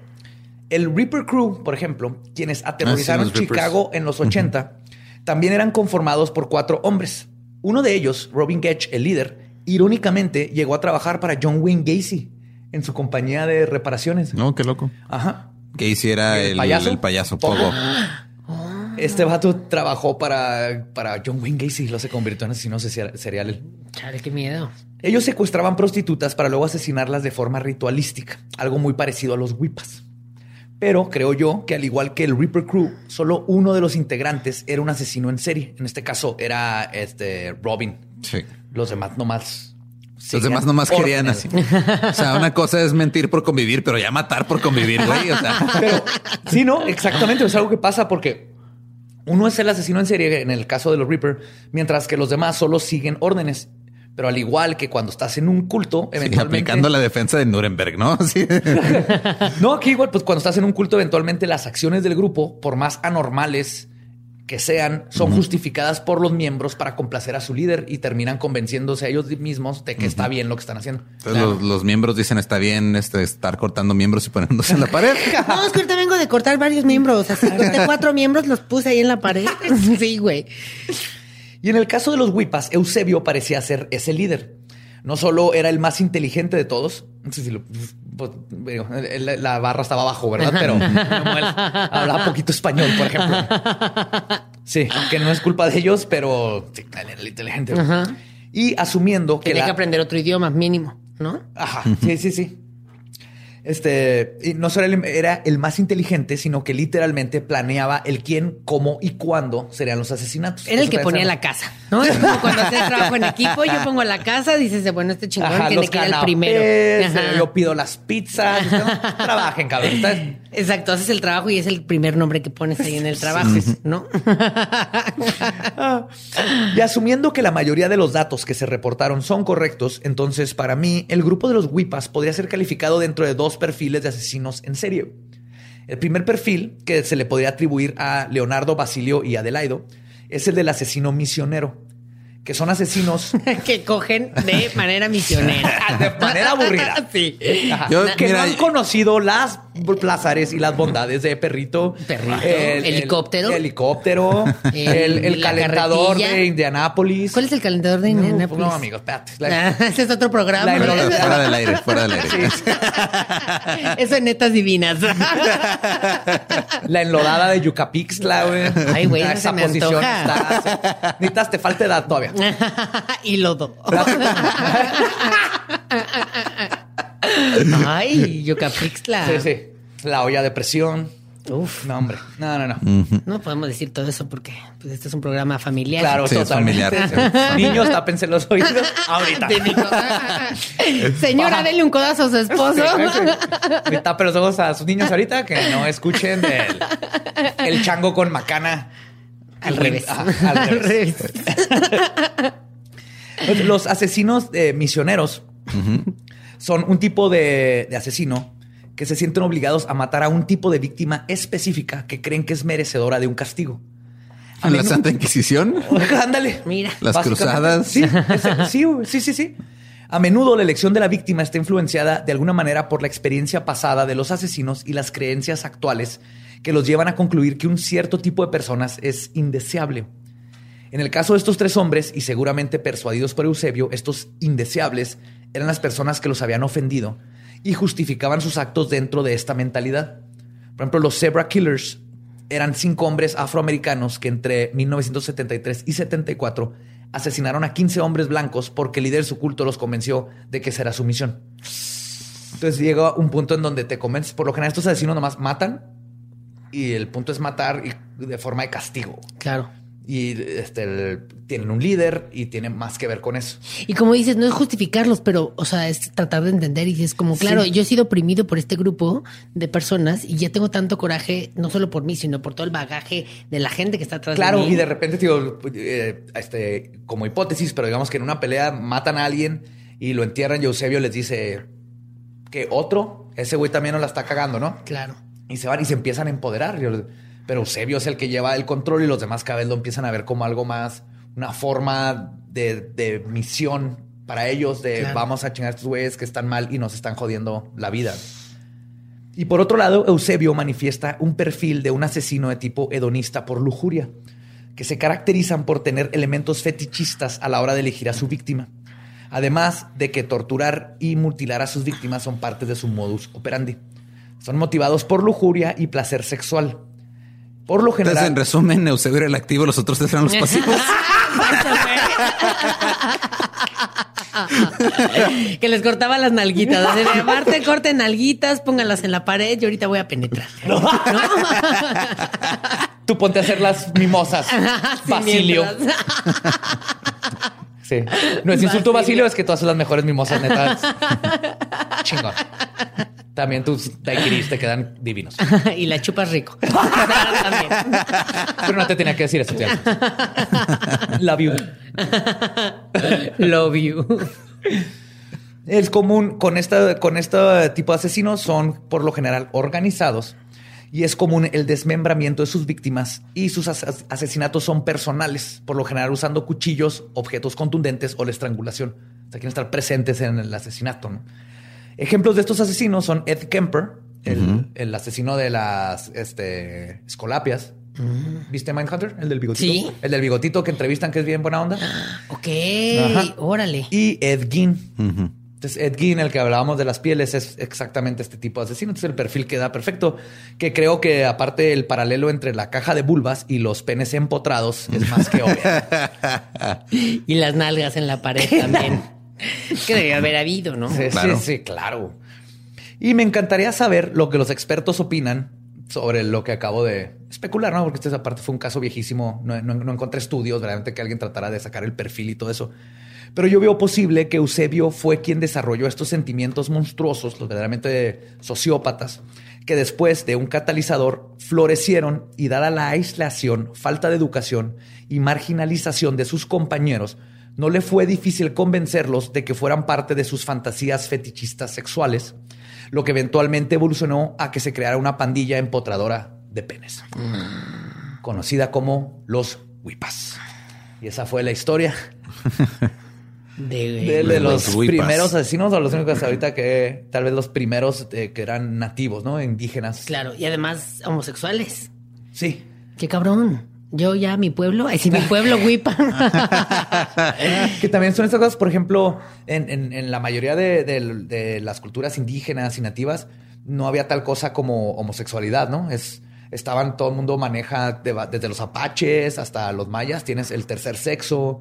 Y de hecho, se- Ah, claro. Sí, y se, y se consideran hasta divinos, ¿no? Porque tienes el balance entre Divis, masculino divis. y femenino. Divis, Divis, divis. No, güey, lo cual, exacto, es como de, pues ya dejémonos de géneros, ¿no? Ya no solo es masculino y Antes no femenino existía desde eso, siempre. no existía ese, ese tipo de género en el sentido de, ah, es que este vato es gay. No, era, era el otro género y son, este, lo, eran divinos Ah, en el sentido literal de la palabra, porque tenían el lado femenino y masculino altos al mismo tiempo. por todo. Y luego, aparte de todo eso, sexualmente también, el sexo era sexo. O sea, si querías tener sexo con un hombre o con una mujer, no había, no había diferencia, ¿no? Que así es, ¿no? Así- Ajá, sí, sí, o sea, piel es piel. Yo quiero- Claro. hoy voy a tener sexo con, con este mañana de con pollo. esta chava. Sí, yo, aunque sea de pollo, claro. Pues sí. Pero así era la, la cultura era abierta en ese sentido. Pues, el- es- ¿Quieres tener sexo? ¿Qué importa? No fue hasta que empiezan todas las conquistas y empieza a Claro. meterse la religión que, que hace pues, ilegal y hace eh, no moral. Inmoral. Inmoral. Ay, güey. Me gustó esa palabra. ¿La puedo, la puedo empezar a usar? Sí. Tú úsala, úsala. La, la No, acabo de inventar, güey. Sí. Es que Badía, Badía es tan pocho que luego como que traduce palabras que no existen. Esa fue nomás por pendejo. la. Porque en inglés es immoral. O sea, sí, es no, cierto. fue por pendejo. El punto es que llegan y entonces estas culturas, imagínate, tienes toda esta cultura abierta, hermosa, y luego llega la religión y ahora te dicen que todo lo que has este, vivido y toda tu cultura está mal. Una parte de eso, ahora, de ahora en adelante, está mal y la gente te va a juzgar y ahora te vas a tener que acoplar a esto y hasta te podemos encarcelar, matar, juzgar, golpear por algo que tienes miles de años haciendo como cultura. Verga. Es cuando llega el Verga en la monoteísmo y pared. nos- Verga en la pared. La pared. La pared. parada, güey. Lo cual está más Verga cabrón. parada en la pared. Es verga parada en la Hay pared. una verga parada en la pared. Cepillín. En la pared. Hola, porco, poro, hola, porot. Hola, porot. Hola, porot. Uno, burgo, porot, hola, porot. Y ya solo podemos cantar eso porque tiene derechos. Es de lo que vive Cepillín y se mantiene Nada más, sí, hasta el momento. No necesita más. Pero es el caso triste de todas estas culturas y cómo llega otra ideología a Claro. no solo, no solo ajá, a tratar de deshacerse de, de la cultura del otro, sino que aparte a juzgarlos e inclusive eh, este, torturarlos, matarlos, encarcelarlos y cambiar la forma de vida. Ahorita estamos en el ciclo donde estamos regresando a, a, oye, sí, A cuestionarnos, pendejos, ¿por qué- ¿no? A por qué cuestionarnos. no puedo tener sexo con el de acá? No, porque me dijo Claro, un alguien. libro o qué. What? Claro. A mí se me antoja ver esto de acá y luego ir a tocarlo de allá. Y, si todo el mundo en su consentimiento, ¿para Claro. qué te limitas, no? Totalmente. Ya es Muy lo que bien. está pasando con la gente. Este podcast es. es. muy abierto, chinga. muy bien, Badía. Y pues, Raulito, muchísimas gracias. Como siempre, es un placer tenerte en la silla. Gracias embrujada. a ustedes en la silla embrujada que ya me hace eh, pipí. Ya Sí. desde la mitad antes, del programa. an- antes de, de irnos, este, tienes cosas de tus redes y si tienes Ah, algún- sí, redes sociales estoy como arroba Raúl Jiménez. Tengo un programa en YouTube que se llama Ta Ta Ta Ta, Ta, donde ponemos a comediantes a eh, pues demostrar sus conocimientos en diferentes materias de la primaria y secundaria. Ahí estamos Lolo y yo, búsquenos. Ahí están Sí. Lolo y Badía resolviendo examen de matemáticas y tú de Fue de historia, ¿no? Historia. También me fue a la chingada. Me debe haber tocado la historia. y este, y sí, y pues nada, síganme en las redes para enterarse de mis shows. Va. Y pues recuerden, a nosotros nos pueden seguir en todos lados como arroba leyendas podcast. Yo soy arroba ningún Eduardo. Yo soy Elba Diablo. Y ya dicho todo eso, nuestro podcast ha terminado. Podemos irnos a pistear. Esto fue Palabra de Belzebub. Abrahadabra. Hacer fila al baño. Me voy corriendo al baño.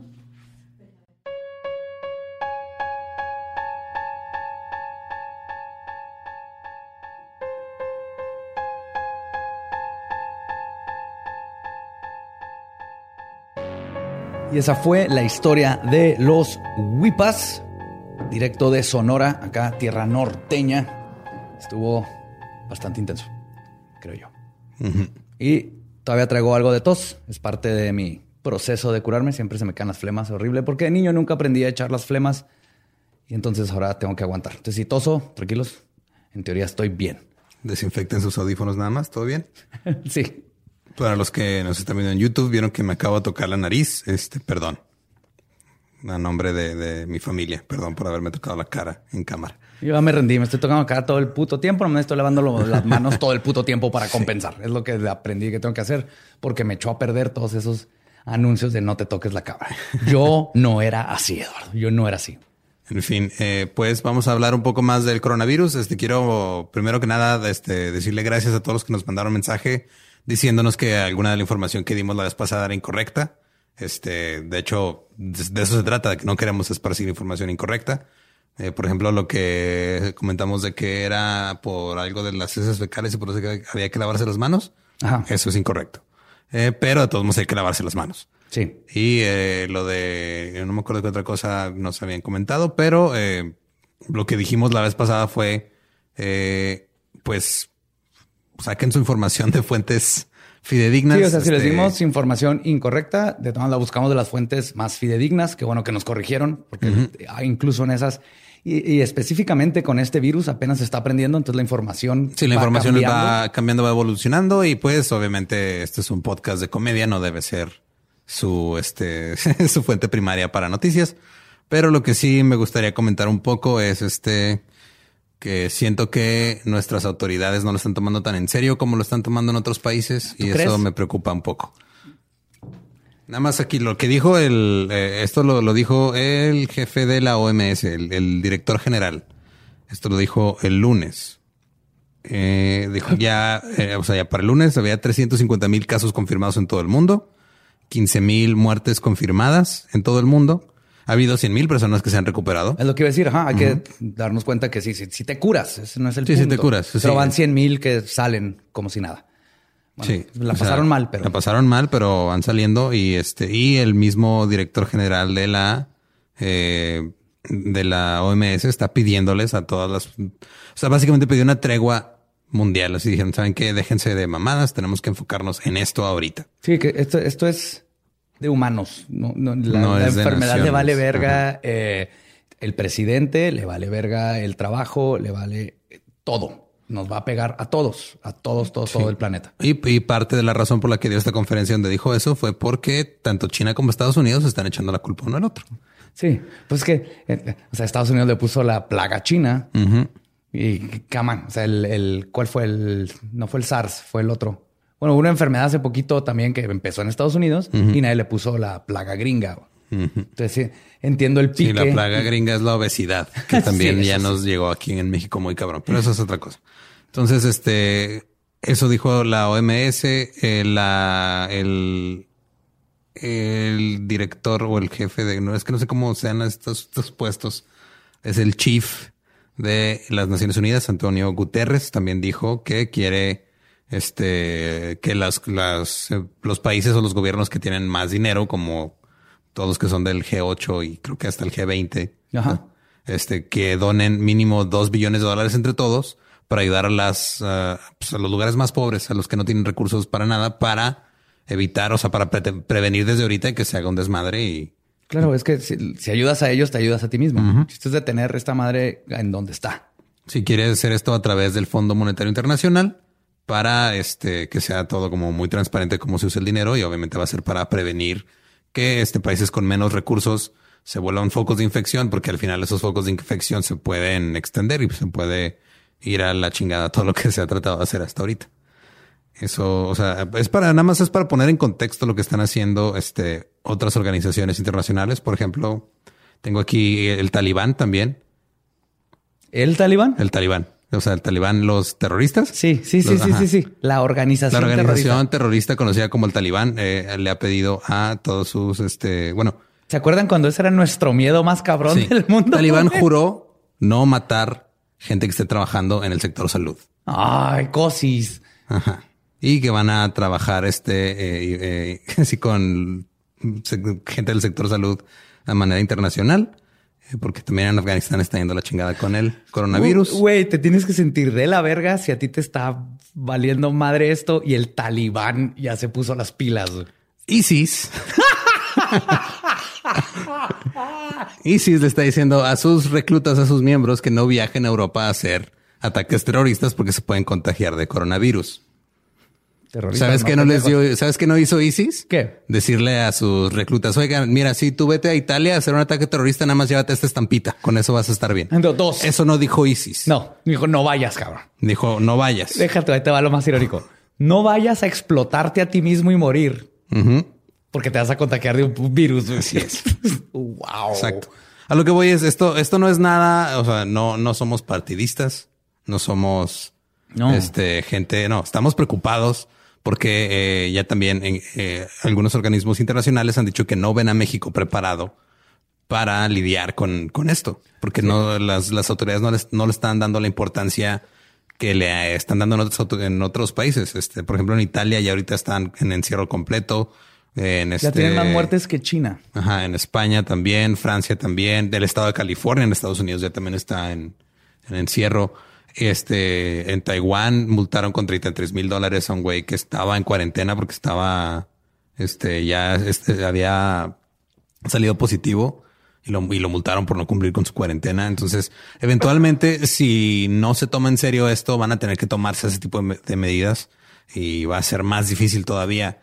Ahorita, eh, creo que la mayoría de las personas que, que hemos estado al tanto de lo que está pasando, hemos tratado de ser lo más prudentes Sí, lo más y tomar las medidas el- y tratar de, de no hacer este o tratar de no cometer los errores que han cometido otros países, pero está cabrón cuando no tienes apoyo de tus autoridades. Y más que apoyo, eh, cuando estás recibiendo dos noticias contrarias. Y nosotros acá en, en Juárez vemos esto, digo, lo pueden ver en cualquier lado, pero nosotros estamos muy pendientes de todo lo que pasa en Estados Unidos porque nos afecta directamente. Ya cerraron las fronteras, por ejemplo, a tráfico común.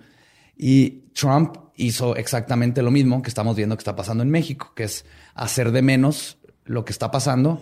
Y cuando pegó, no estaban preparados. No, y ahorita tienen un problema eh, enorme por la escasez de pruebas para el coronavirus. Al menos que seas la mamá de las Kardashians o estés en un equipo de la NBA. Ellos tienen todos los exámenes que quieran. ¿no? Sí, y, ahorita están batallando y han hecho, han tomado medidas, este, como ya de, pues, de rebote, ¿no? O sea, desde ya no me queda de otra y tengo que hacer esto porque ya está Porque ya la madre. tienen en la cara, exactamente. Pues ahorita en México, si los, si no eh, eh, están mintiendo con los datos y todavía estamos en nivel 1, el chiste es mantenerlo así y tardar lo más que se pueda en llegar a nivel 2 para que poco a poco se vaya. La gente que se va enfermando se va curando y no queremos que a finales de marzo, que es cuando llegan los números verdaderos, porque es cuando ya pasó suficiente tiempo para que empiezan a salir Más todos los casos. infectados que todavía no tienen síntomas, no nos pegue tan feo. Pero teniendo eh, de un lado nos dice el gobierno, vale madre, sálganse a los restaurantes, hagan lo que Abrácense, quieran, cómanse el abrácense". cachete de una niña. Sí, todo eso- todas esas cosas. Y del otro lado tienes a, a- a los doctores, a los científicos diciendo mantengan su distancia. Es donde mucha gente pues prefiere hacerlo más fácil, que es seguir con su vida como si nada, porque le están diciendo, ah, estamos en nivel 1, que es como si te dijeran, ah, no, nomás tienes cáncer, etapa 1, sigue fumando, güey, sigue fumando bien cabrón, ya cuando llegues a etapa 3, entonces sí nos preocupamos. Así es. Eso es justamente lo que está pasando. Lo que sí, la parte buena de México es que los, la, la gente, las empresas y o sea, las personas tomaron los pasos que todavía no toma el, El gobierno. gobierno, en Entonces, efecto. tal vez eso nos ayude mucho porque se toma. Ahorita estamos en cuarentena porque queremos, no sé si se han dado cuenta, pero el gobierno no nos ha dicho. Sí, el gobierno no nos ha "Váyanse a dicho, cuarentena". ajá, no, pero eventualmente, por ejemplo, lo que está pasando en Italia, digo, sigue siendo grave el asunto, pero ya van, este, por lo menos hasta ahorita que estamos grabando esto, eh, ya va en declive el, el número de, de muertes que hay cada día y el número de casos positivos que se reportan cada día. Entonces ya el encierro que hicieron de que llevan ya un poco más de una semana Sí. está empezando a funcionar, pero fue Pero se forzado. perdieron un chorro de nanas. Pero fue, o sea, fue forzado y fue necesario porque ya no había de otra, de otra forma y ya se perdieron, este, iban a ma- a aproximadamente seis mil muertos, entre ellos 20 25 doctores, me parece, ya de. Sí, taparon de el pozo Italia. cuando ya habían seis mil niños que se habían caído Ajá, adentro. así es. Entonces, el punto, recuerden, aquí en México es no llegar a ese grado. En China, por ejemplo, estoy viendo cómo combatieron el- el- la epidemia. Es que allá todo mundo lo tienen checado en todos lados. Hicieron una app donde si sales de tu casa, hay policías por todos lados, te escanean la cara y lo estás en verde, amarillo o rojo.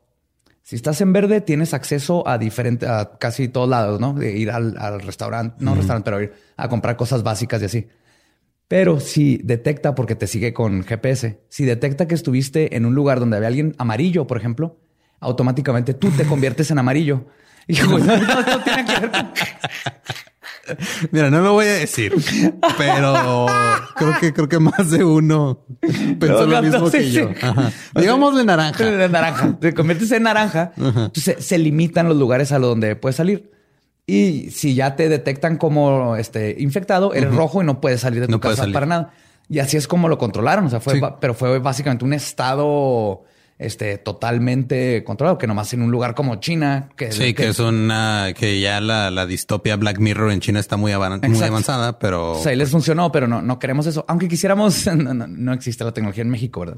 Pero lo que no queremos, a final de cuentas, es llegar a- al nivel 2, que vamos a llegar y eventualmente un chingo de gente se va a contagiar, pero lo que queremos es que sea poco a poquito para que no se enferme tanta gente, que los hospitales este, no tengan camillas, no tengan respiradores. Porque también pónganse a pensar, o sea, si el, si el sector salud colapsa a causa de una infección masiva, no nada más va a haber muertes por coronavirus, porque no se va a dar abasto el personal para atender a la gente que llega con accidentes graves o con otras enfermedades o gente que está, este, por ejemplo, en, en terapia por cáncer, en terapia por VIH, por cualquier este, de- este deficiencia en su sistema inmunológico, pueden morir a causa de la falta de cuidado porque se colapsó el sistema, porque valió madre todo y no nos quedamos en nuestras casas unos días.